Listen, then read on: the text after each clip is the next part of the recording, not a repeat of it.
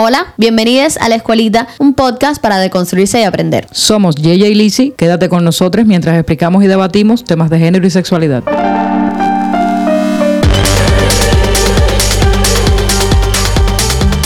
Ya estamos en el tercer capítulo de este especial junto a Fratenas, donde estamos debatiendo las demandas de la ciudadanía LGBTIQ más cubana para el periodo legislativo 2023-2028. Y hoy queremos avanzar un poco en cuanto a las demandas 5, 6 y 7, debatir sobre qué son, qué significan, nuestras opiniones acerca de eso y hacer un pequeño análisis. Y ella de... Yo las ¿Por qué no me las mencionas? Sí.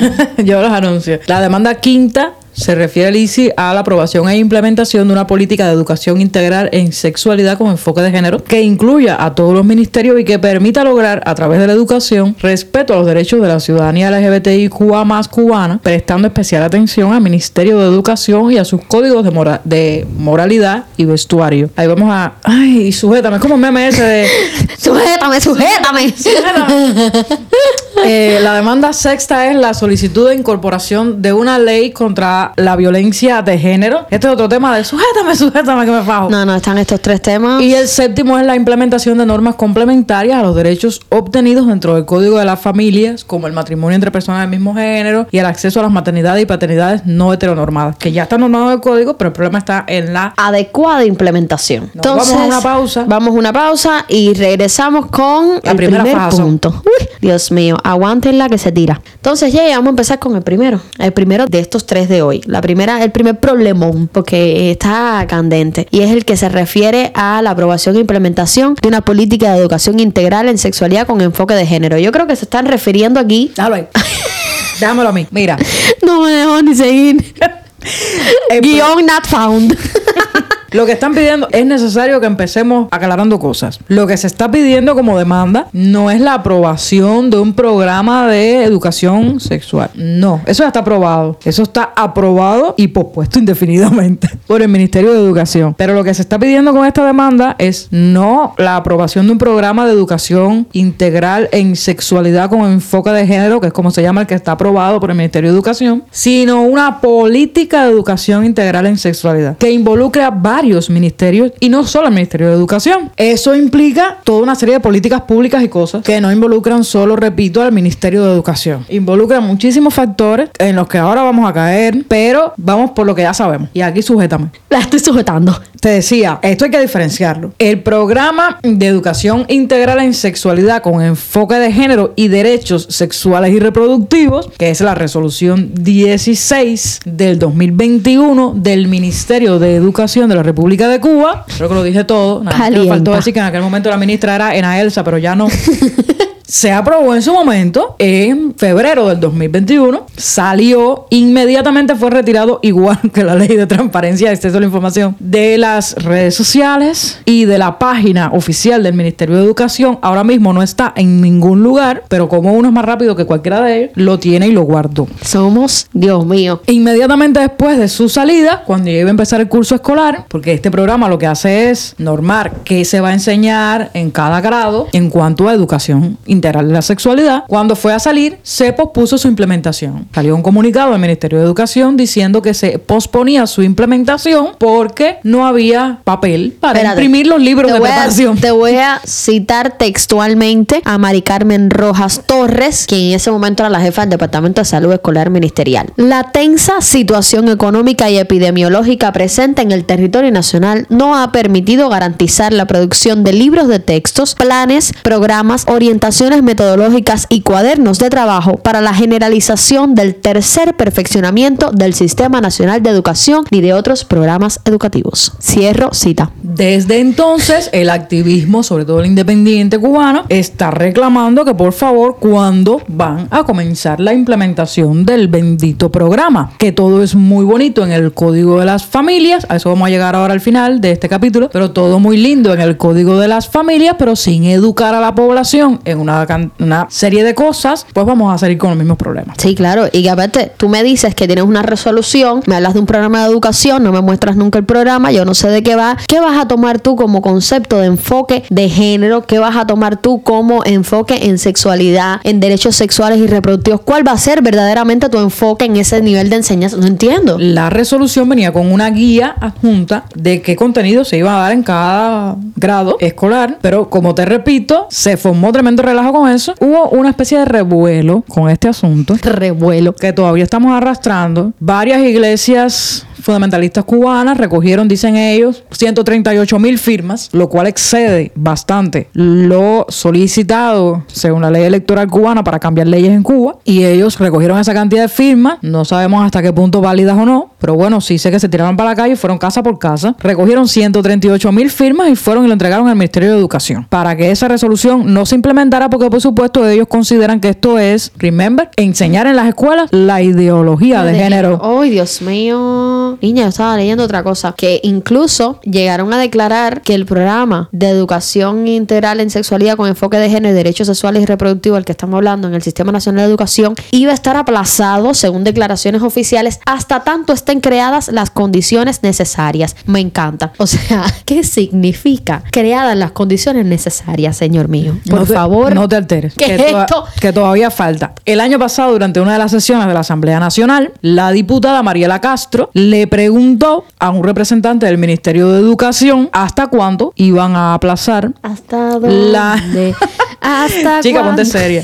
¿Hasta cuándo iban a aplazar la implementación del programa? Y él le respondió, palabras más, palabras menos, porque no estoy citando textual, que lo estaban estudiando, que eso había que estudiarlo, porque eso no es así, porque tenían que experimentar todavía ese asunto. Qué interesante. Eh, y bueno, ahí estamos en ese punto. limbo, dilo, limbo. Estamos en ese limbo Sí, en donde ese no limbo. sabemos qué cosa es qué cosa. de con esas frases que los, los- los cubanos, las cubanas y las cubanas conocemos también como hasta tanto las condiciones estén creadas, lo estamos estudiando. Mira, ahora de lo estamos estudiando, yo tengo un cliente que cada vez que yo tenía un problema con uno de sus trabajadores, me decía que la solución a todos mis problemas era aprender a decir ando yendo. Estamos trabajando en eso, enfocaremos nuestros esfuerzos hacia ese resultado y me dio una lista de casi 16 frases que él le decía a sus trabajadores y no estaba haciendo nada al respecto. Que conste que no era cliente- cubano, pero Mm. adoptó esas, vamos a decir, malacostumbres cubanas de Viviendo aquí. del y el yendo. Tu cliente mm, a lo mejor mm, no era cubano, pero no era cubano, pero a lo mejor pasó alguna escuela política. Sí, definitivamente. Porque ya definitivamente. nosotros conocemos muy bien todas estas frases. Mm, Por tanto, la conclusión es que no sabemos cuándo van a aplicar, a implementar, aplicar a- como la- el verbo que ustedes quieran usar este programa de educación integral en sexualidad en el Ministerio de Educación. Pero lo que se está pidiendo, como esta demanda, es que no sea solo en el Ministerio de Educación, sino que sea transversal a varios otros ministerios. Y dicho sea de paso, la otra cosa es que el Ministerio de Educación tiene que cambiar más allá de la aprobación e implementación de la política, el programa de educación integral en sexualidad, tiene que cambiar también su reglamento y ciertos códigos de, moda- de moralidad y de vestuario y de cosas. Porque todavía en una escuela en este país se te avergüenza si tú eres maricón o tortillera. Y si eres trans, ni te cuento, porque usted tiene que ir con su uniforme que vaya acorde con no sé qué. Y lo que dice el reglamento del Ministerio de Educación, lo tengo por ahí. Son códigos estrictos de vestuario con el uniforme, con un binario de género muy definido. Marcado, Muy exactamente. marcado los, lo- el uniforme cubano. O sea, los uniformes cubanos son sayitas para las hembras, pantalón para el varón. Es un clásico. No hay un diseño que sea unisex. Ni te permiten a las niñas, que no entiendo porque todas las niñas usamos shorts, ni permiten que las niñas usen shorts en la escuela. Como si las sayitas no tuvieran abajo un short. No tienen abajo, No, exactamente. pero lleva una tachuela arriba. Tiene que tener una tachuela arriba porque tiene para que, que, parecer una sayita. que es una saya. Pero no le permiten usar short. Incluso mi hija mayor me decía que era más cómodo para ella andar en short. Y yo la entendía, pero no podía. Entonces, vamos al próximo punto porque si no, tengo que, que tengo que aguantar a Yeye. Pausa aquí. Pues si no, vamos a una pausa y regresamos con el número 6, la solicitud de incorporación de una ley contra la violencia de género. Entonces ya, ya seguimos con la demanda número 6 que eh, se refiere a la solicitud de incorporación de una ley contra la violencia basada en género. Entonces yo, hoy es un capítulo en el que estoy dejando que Yeye suelte todo y hoy yo soy la de las cuñitas hoy, porque cada vez que le digo un tema me pone unos ojos así gigantescos como de emoción de hablar del tema. Sí, vamos a los antecedentes. Ok, perfecto, me suena espectacular. El antecedente te estás refiriendo a noviembre Sí, de sí, sí, 2019. pero en noviembre del año 2019, 40 firmantes, ciudadanas cubanas con residencia legal en Cuba, presentaron a la Asamblea Nacional del Poder Popular una solicitud de ley integral contra la violencia de género que tenía varias demandas. Este es como el antecedente de esta, de esta otra demanda, ¿no? Esas demandas incluían incluir en el cronograma legislativo previsto, que comenzaba en aquel momento, bueno, comenzaba no, estaba en el 2018, comenzaba, o sea, estaban como a mitad del, comenzando, si realmente llevaba un año ese periodo legislativo, eh, y ellas pedían incluir en ese cronograma previsto ah, en la disposición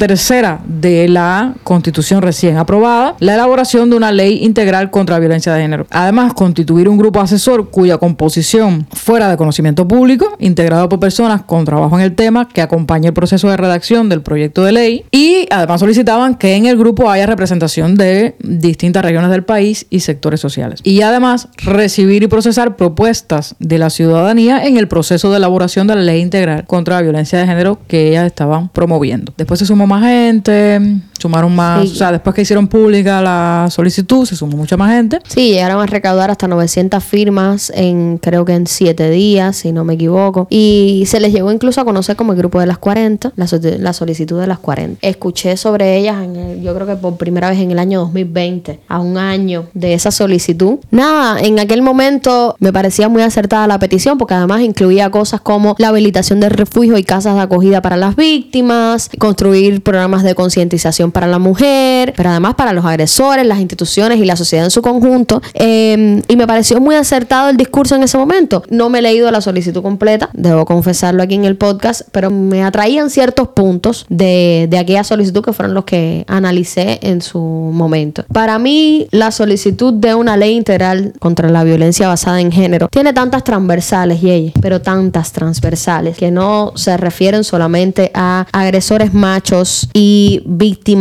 mujeres, que hay que tener en cuenta tantos factores hoy en día para una ley integral contra la violencia de género que creo que no hay voluntad política por parte del gobierno para implementar, la verdad. He estado en cursos de género, mediación y derecho, que todo el mundo sabe que yo soy diplomada de eso. Incluso los fiscales hablaban de la necesidad de una ley. Se conversaba del tema, pero jamás se habló de una voluntad de hacerlo. No por parte de ellos, sino una voluntad política del gobierno de hacerlo, porque se habla mucho del tema, pero yo no veo una sola acción al respecto. Un observatorio que no, no sé a quién observa, ya no sé si observa aves o qué cosa. No entiendo nada. No, vamos al tema del observatorio que ya lo hablamos en el capítulo anterior. No, pero cuando puedan, saquen la fotico que están haciendo cuando van de camping. Vamos a volver a la solicitud. La solicitud decía que la ley deberá atender a un principio de transversalidad, que no es lo mismo que respondió el Estado, que es que iban a transversalizar todas las demandas. Y ahí tenemos, por supuesto, lo primero que sacaron fue el Código Penal sin la tipificación del feminicidio como delito. No, si es que dicen en la asamblea que eso no es necesario. Dicen en la asamblea que para nada hace falta. Con los 83 feminicidios que cerramos el año 2023. El subre- ese es el subregistro. El subregistro, de evidentemente. los observatorios independientes porque las cifras oficiales daban 117 hasta octubre.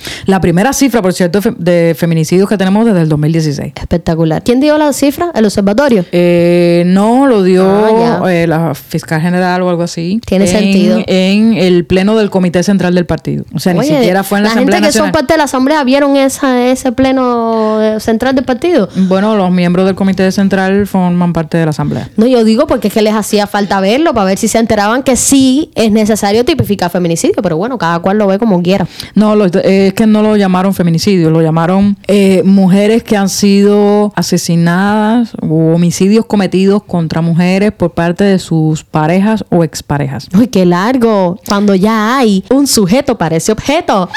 Increíble. Te digo cuál es Esa el punto. Que se murió. Te digo cuál es el punto y es que el concepto de feminicidio implica que haya una cierta negligencia por parte del Estado. Entonces ellos no pueden aceptar, por supuesto, el término feminicidio. Ah, claro, porque no la hay, dices. Claro, a pesar de que muchos de esos casos fueron, denunciaron con anterioridad, aún a muchas no le quisieron ni siquiera recibir la denuncia. Ni hablar de la que fue asesinada en una estación de policía. No hablemos de esa. De esa ni siquiera vamos a hablar. Que en paz descanse. La verdad es que se necesita una ley integral que permita de alguna manera tratar de hacer algo contra este fenómeno. Lo que decía la solicitud es que la elaboración y puesta en marcha de esta ley, básicamente, aseguraría un instrumento indispensable para el diseño de políticas públicas que intervengan en los procesos de producción y reproducción de la violencia, identifique sus causas en el espacio nacional, reconozca la diversidad de víctimas, ellos incluían las niñas, las adolescentes, las personas trans y con identidades no binarias, yo ahí pondría otra transversal porque los hombres gays muchas veces también son víctimas, permita, y los hombres también muchas veces son. Sí, Lo que claro. pasa es que las violencias son muchas y son diferentes Exactamente. permita acompañar a las víctimas y a las sobrevivientes y además disminuya, pueda, permita disminuir progresivamente el número de víctimas. O sea, era una ley que sirva como marco para toda una política integral contra la violencia basada en Para género. un desglose de las leyes que te permita transversalizar esa necesidad. Ellas decían que Cuba cuenta con personas, instituciones e historia para dar este paso. La respuesta a esta solicitud, me río porque es risible, fue el programa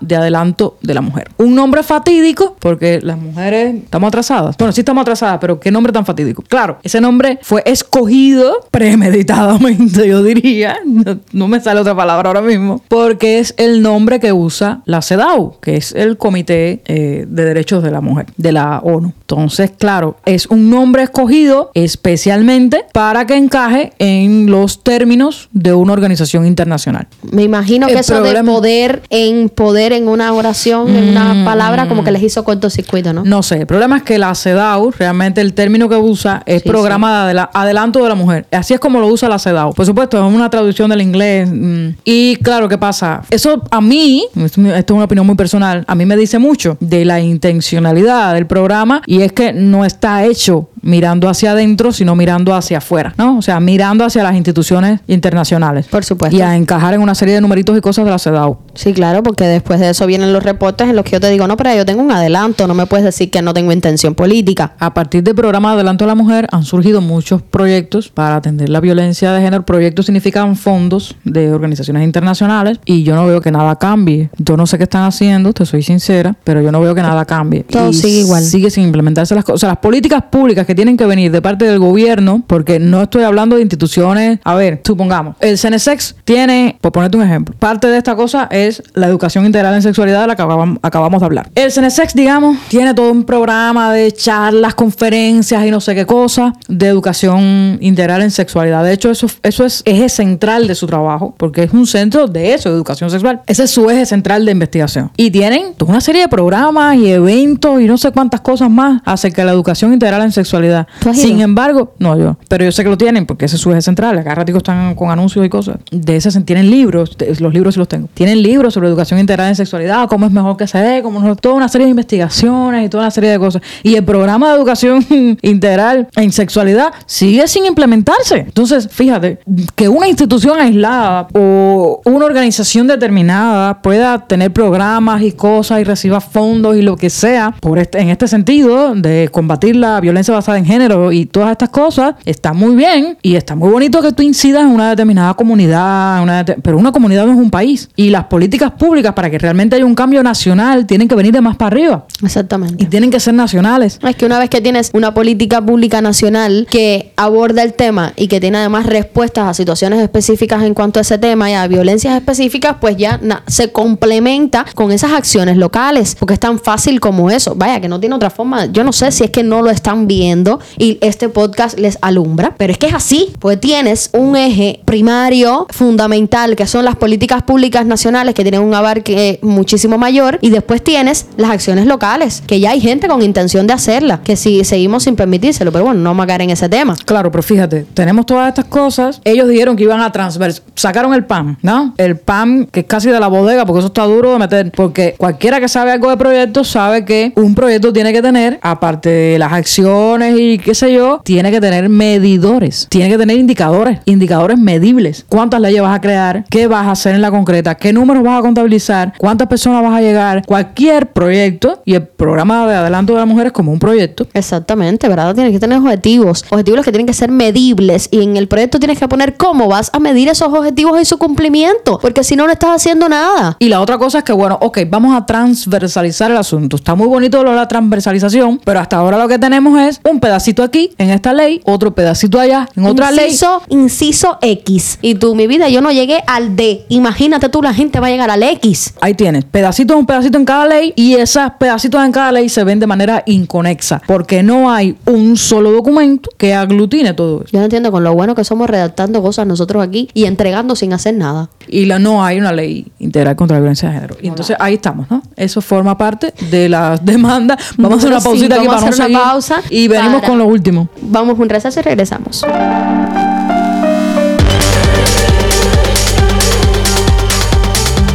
Regresamos de la pausa, Lizzy, y vamos con el último de eh, los reclamos. El El último de los reclamos que nos toca en este capítulo. O sea, que vamos a que vamos a referirnos en este capítulo. Y es la implementación de normas complementarias a los derechos obtenidos dentro del Código de la Familia, que es la demanda séptima. Y cuando yo leía esta demanda, yo creo que la implementación de normas complementarias debió haberse redactado mejor y haber puesto la adecuada implementación de normas complementarias a los derechos obtenidos dentro del Código de las Familias, como el del matrimonio entre personas del mismo género, porque ya hay. Ya está en el Código de la Sí, Familia. ya está. Y además salió una resolución de procedimiento para que entonces pudiera implementarse. Y el acceso a las maternidades y paternidades no heterosexuales, heteronormadas, ya esa parte no me meto en ese tema. Pero sí creo que una adecuada implementación, porque incluso en un capítulo de la, de la primera temporada conversábamos sobre cómo aún es imposible para las personas del mismo género que efectuaron el matrimonio post Código de las Familias reclamar de forma digital su certificación de matrimonio, porque todavía seguía sobre las bases el cónyuge y la cónyuge y no una diversidad de familias y matrimonios. Entonces, en cuanto el acceso a las maternidades y paternidades no heteronormadas, te puedo decir lo mismo de lo que hablamos en la primera temporada, y es que de por sí está complicado el tema a nivel nacional, porque no hay hormonas, porque no hay personas que te traten, porque todo el mundo conoce la situación de los médicos en el país, de la emigración masiva que estamos teniendo, y verdaderamente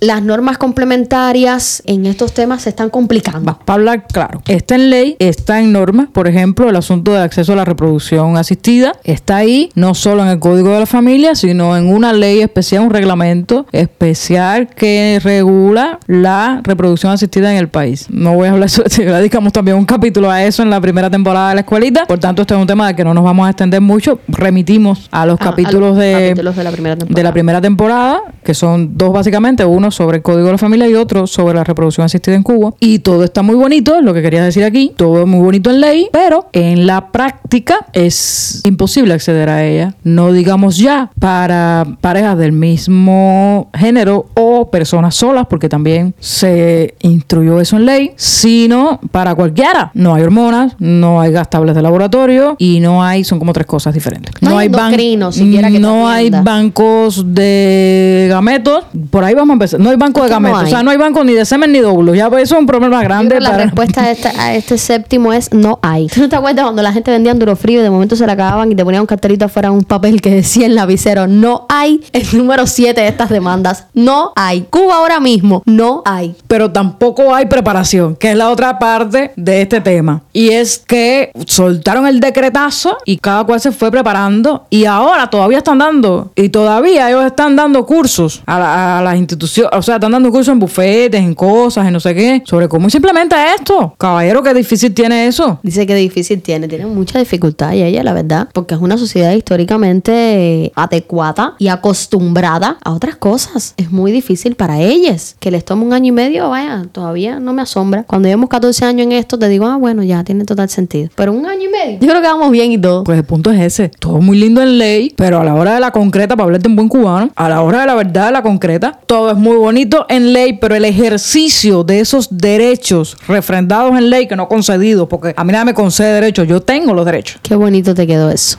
Eso se refrenda o no en ley, pero el derecho es mío. Entonces, pero en la práctica no puedo acceder a él. Es un derecho que tengo solo en teoría. Volvemos al cartel. No hay. No hay un endocrino por ahí que me ayude. Mira, yo tengo un problema de que estoy intentando salir embarazada hace un año. No hay. Y tú, pero no te he dicho lo que yo necesito, sí, pero no hay. Pero mira, yo lo que necesito es no hay. No está. Se fue para ahí. En fin, no vamos a extendernos, ya lo dije en este tema, pues un tema que me da mucha oscuridad, yo soy luz. Y ya lo tocamos un poco en los capítulos de la primera temporada de la escuelita, pero ese es el punto y esa es la demanda, que más allá de las leyes y de, lo que sea que, que, o sea, los derechos que refrenden o no en ley, por favor, el ejercicio de esos derechos sea posible, con un respeto, por favor, a eso que tanto han mencionado en toda la nueva constitución de la República, que es el respeto a la dignidad humana. Respeten un poquito la dignidad de uno. Bueno, vamos a cerrar este capítulo porque hemos abordado muchos temas interesantes hoy y o candentes. Entonces ya vamos a cerrando este capítulo ya, que ha sido un capítulo de oscuridad y nosotros somos seres de luz. Que tengo ahí frenándolo hace rato, sacándole cartelito de dale suave, porque como que estamos un poco alteradas con estos temas. Yo creo que fue un debate bastante fructífero. Retocar y retomar algunos temas que ya hemos hablado en otras temporadas. Y nada, nos vemos en el próximo capítulo para seguir debatiendo sobre estas demandas de la ciudadanía LGBTIQ más al periodo legislativo 2023-2028. La Escuelita es un podcast autogestionado, escrito, dirigido y conducido por Jay Hernández y Lizzy Romero, con en este